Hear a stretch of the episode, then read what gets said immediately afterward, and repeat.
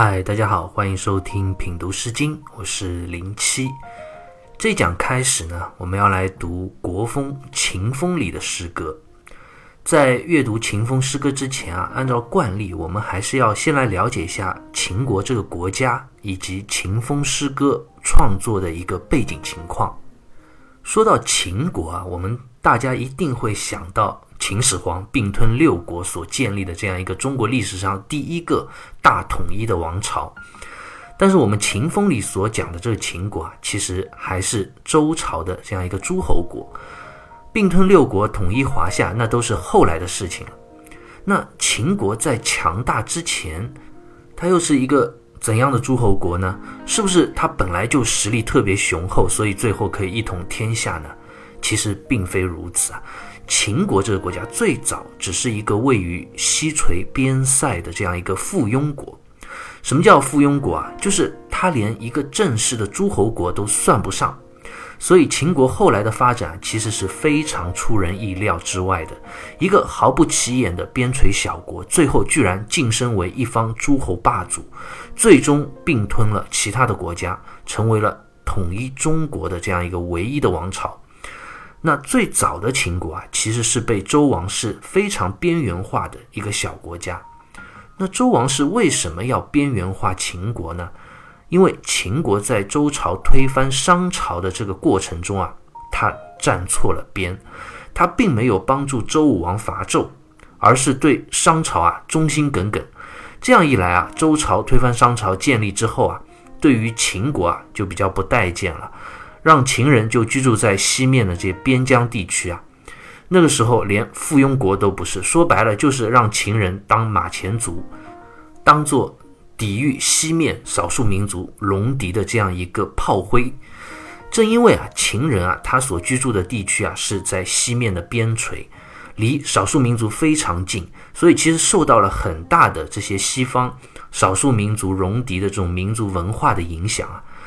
他并没有真正融入到中原的这样一个文明的大家族之中，中原的诸侯国呢，也都不带他一起玩，所以秦人啊，在受到这种少数民族的影响之下，有那种彪悍的少数民族的那种作风，而且非常善于养马。他从舜帝时期啊，就开始给天子养马，那到了周代啊，也接着给周天子养马，终于到了周孝王的时候啊。秦人因为马养得非常好，得到了周王室的肯定，周孝王就封秦国为周朝的一个附庸国，并且赐秦人嬴这个姓，所以秦始皇叫嬴政嘛，嬴这个姓氏就是这么来的。但是封你是附庸国，并不代表周王室就真的看得起你了，本质上还是不待见秦国的，还是让他们在西边的边陲地区在那里待着。地位没有任何的变化，秦人啊也一直在等待着机会，希望能够让自己国家的地位有所提升，一直到西周被灭，周平王东迁到洛阳，这个时候秦国人发现机会来了，就非常积极的帮助护送周平王东迁到洛阳。那秦国人为什么要这么积极呢？因为周平王从西面。搬到东面的洛阳之后啊，原来西面的这片土地啊就可以变成秦国的了，就终于秦国人可以拥有自己的地盘了。那就有人要问了：周平王怎么这么好啊？东迁之后把原来的土地都赏赐给秦国了吗？当然不是这样的。这个时候其实西周原来的土地都是被戎狄所占领的。《史记·秦本纪》里啊就记载说啊，当时周王室就对秦国人说啊：“戎无道。”侵夺我其封之地，秦能攻卒戎，既有其地。意思就讲，戎狄他不讲道义，侵占了我们周朝的土地啊，把西周都灭亡了嘛。那这片土地现在被他们占领着，如果你秦国人能够打败、驱逐走戎狄，那这片土地就是你的了。这个言下之意其实非常明显，就是说我周平王东迁，你秦国帮助我。我其实是感谢你的，并且我还封你成为一个正式的诸侯国。但是诸侯国正常的话，封赏是需要同时封土地的。但我周王室没有土地给你，没土地，你封别人一个诸侯国，不就是空头支票吗？周平王就给了这样一张空头支票，他说：“你秦国要我赏赐你现成的土地，我周王室是没有的。你如果想要土地，那你自己去把西面的戎狄赶走，那片土地就是你的。”所以，我们看，其实这个时候啊，周王室还是并不把秦国当做自己人来看的，封他诸侯国啊，也是一个高帽子，形势所逼。但是真正的好处啊，其实是没有的。你要自己去打拼，要赶走戎狄，才可能有你自己的土地。那之后啊，秦国可以说是艰苦卓越，经过了几代秦王的努力，终于收复平定了西面的各个少数民族。把这些部落收复平定之后啊，到了秦穆公的时候啊，任用了百里奚这样的贤人。那关于百里奚的故事啊，我们在之前的诗歌里也讲到过，就是他帮助秦国成为了春秋五霸之一，为秦国之后统一六国打下了坚实的基础。所以，我们看秦国从一开始被边缘化的这样一个附庸国，发展到春秋秦穆公时期成为一方诸侯霸主。其实是经历了将近要三百多年的时间，这是一段非常艰辛而漫长的岁月。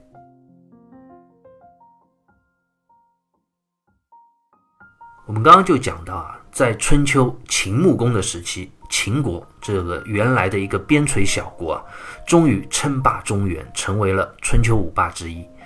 那这个时候，秦国算是融入到了中原文化之中了吗？其实也并非如此啊。由于秦国最初就是在西方边陲的这样一个小国，它是被中原的各个诸侯国所排挤在外的，是被边缘化的。而且秦国所处的这样一个地理环境啊，与周边的这些异族、少数民族之间啊，也接触的比较密切。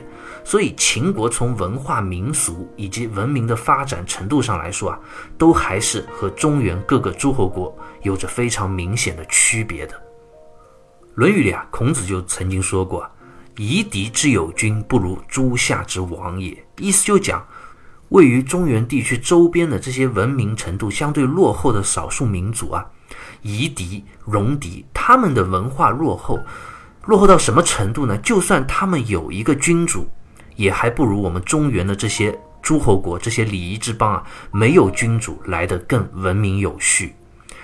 当然，这是孔子讲的有点夸张了。但是从文明文化的角度来看啊，周边的这些戎狄少数民族啊，的确比起中原地区所谓的礼仪之邦的各个诸侯国啊，还是有差距的。所以秦国也受到了少数民族的影响，风俗上就比较原始，有那么一点粗犷。举个明显的例子啊，我们就拿秦穆公来说吧。我们刚刚就讲。在秦穆公统治的时期啊，秦国成为了春秋五霸之一，一方诸侯霸主。按理说，这个时候的秦国都已经是诸侯霸主了嘛，应该在民俗啊、文明各方面都相比其他中原的国家比较排在前列了吧？其实并非如此，《史记》里就记载啊，秦穆公去世之后啊，他用了一百七十七个活人作为随从殉葬。活人殉葬啊，这种制度是非常惨无人道的，也是原始社会文明礼仪不发达的时候的这样一种落后的习俗。那当时中原的其他国家基本上早就不用这种活人殉葬的制度了，但是秦国还保留着这样残忍的殉葬制度，可见秦国虽然已经成为了春秋五霸之一啊，但是在本质上文明习俗各方面还是比较落后、比较原始的。甚至有点野蛮，有点血腥。这一点啊，在秦国之后的发展中啊，可以说并没有得到很大的收敛，更是发展到了极致。《史记·屈原列传》里啊，司马迁就说啊：“秦虎狼之国，不可信也。”意思就讲秦国这个国家是非常野蛮残暴的，就像老虎、野狼这种猛兽一样，是毫无人情的，不可以信任的。那包括后来秦国的军队为什么如此的骁勇善战、所向披靡啊，一直打败六国啊？其实最重要的原因有一个，就是秦国所谓的首级的军功制度。什么叫首级呢？就是你士兵在作战的时候啊，砍下对方一个敌人的头颅，就官升一级，所以叫首级。这虽然看起来是激励士兵的一种手段。但是在本质上其实是非常残忍的。士兵在战场上都杀红了眼了，就是为了要夺取别人的一个头颅回来，让自己能够升官，是有点毫无人性的。所以在战国时期啊，秦国在作战上去跟别的国家战争的时候啊，就上演了很多的大屠杀的事件。我们非常熟悉的长平之战，秦国人和赵国人打仗，一夜之间斩首了赵国四十五万人。据说长平之战之后啊，赵国多少年都见不到男人，为什么？因为都在这场战争中被杀了，惨绝人寰。所以秦国这样的特点啊，在秦风的诗歌里啊，表现出来就是一种尚武的精神，崇尚武力，这是秦风诗歌的一个非常鲜明的特点。当然，我们也知道，最后秦国虽然他一统天下，打败了六国，建立了秦王朝，但是。也就是短短的十五年，秦国就灭亡了。这其中很重要的一个原因就是，你要靠暴虐的这种武力啊，所统治的帝国是不可能持久的。真正要让百姓人民心甘情愿臣服于你啊，还是要靠仁德的力量。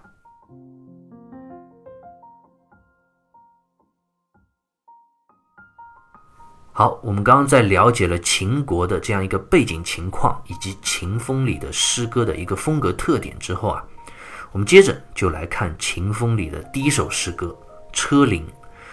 《车铃》这首诗歌，首先在文学结构上就非常有意思。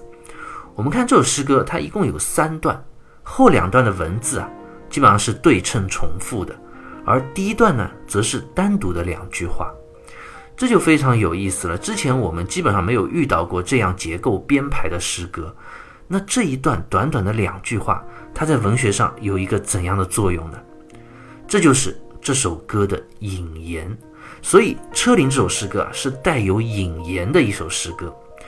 这第一段的这短短两句话，就是这首诗歌的引言。它向我们读者提前交代了这首诗歌的一个创作背景故事。以便于啊，我们对这首诗歌之后的内容有一个更好的理解。那我们先来读一下这第一段啊：有车辚辚，有马白颠，未见君子，世人之令。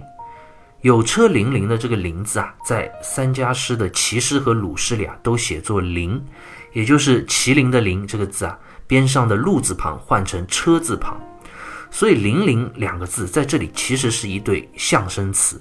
是指马车行进的时候所发出的铃铃之声。那诗人先从听觉的感受出发，描写自己听到远远驶来的这个马车的声音，由远至近，就从听觉写到了视觉。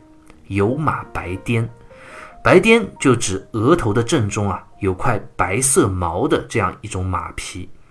古代这种马匹啊，还有个名字叫带星，就是额头上这一撮白色的毛啊，就好像星星一样，特别的漂亮，而且也是一种品质非常优良的骏马。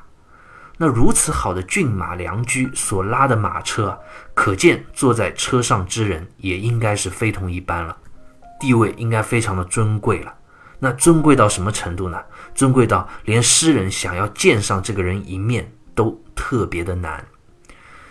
未见君子，世人之令啊！未见君子，当然就是指见不到这位车上的君子这样一个意思了。哪怕这马车就从我的眼前经过，离我那么近，我也见不到这位车上的人。那为什么见不到呢？世人之言，世人这两个字，毛诗里就解释说，世人内小臣也，意思就指贵族官员身边的侍从小官。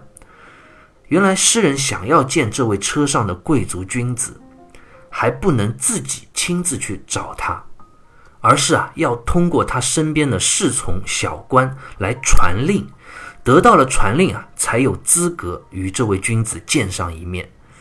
那诗歌读到这里，问题就来了。我们刚刚就讲过，《车铃》这首诗歌的第一段，这短短的两句话，其实是这首诗歌的一个开头的引言，它的内容啊。很简单，就是讲了这样一个贵族的君子一面难见的这个背景故事。那马车上的这位贵族他是谁呢？诗人又是谁？这样一个作为引言的背景故事，他到底想要告诉我们读者什么内容？我们又该如何通过这样一个引言的故事来更好的理解接下来诗歌的内容呢？关于这些问题啊，我们下一期再接着聊。好，那我们今天就讲到这里，下期再会。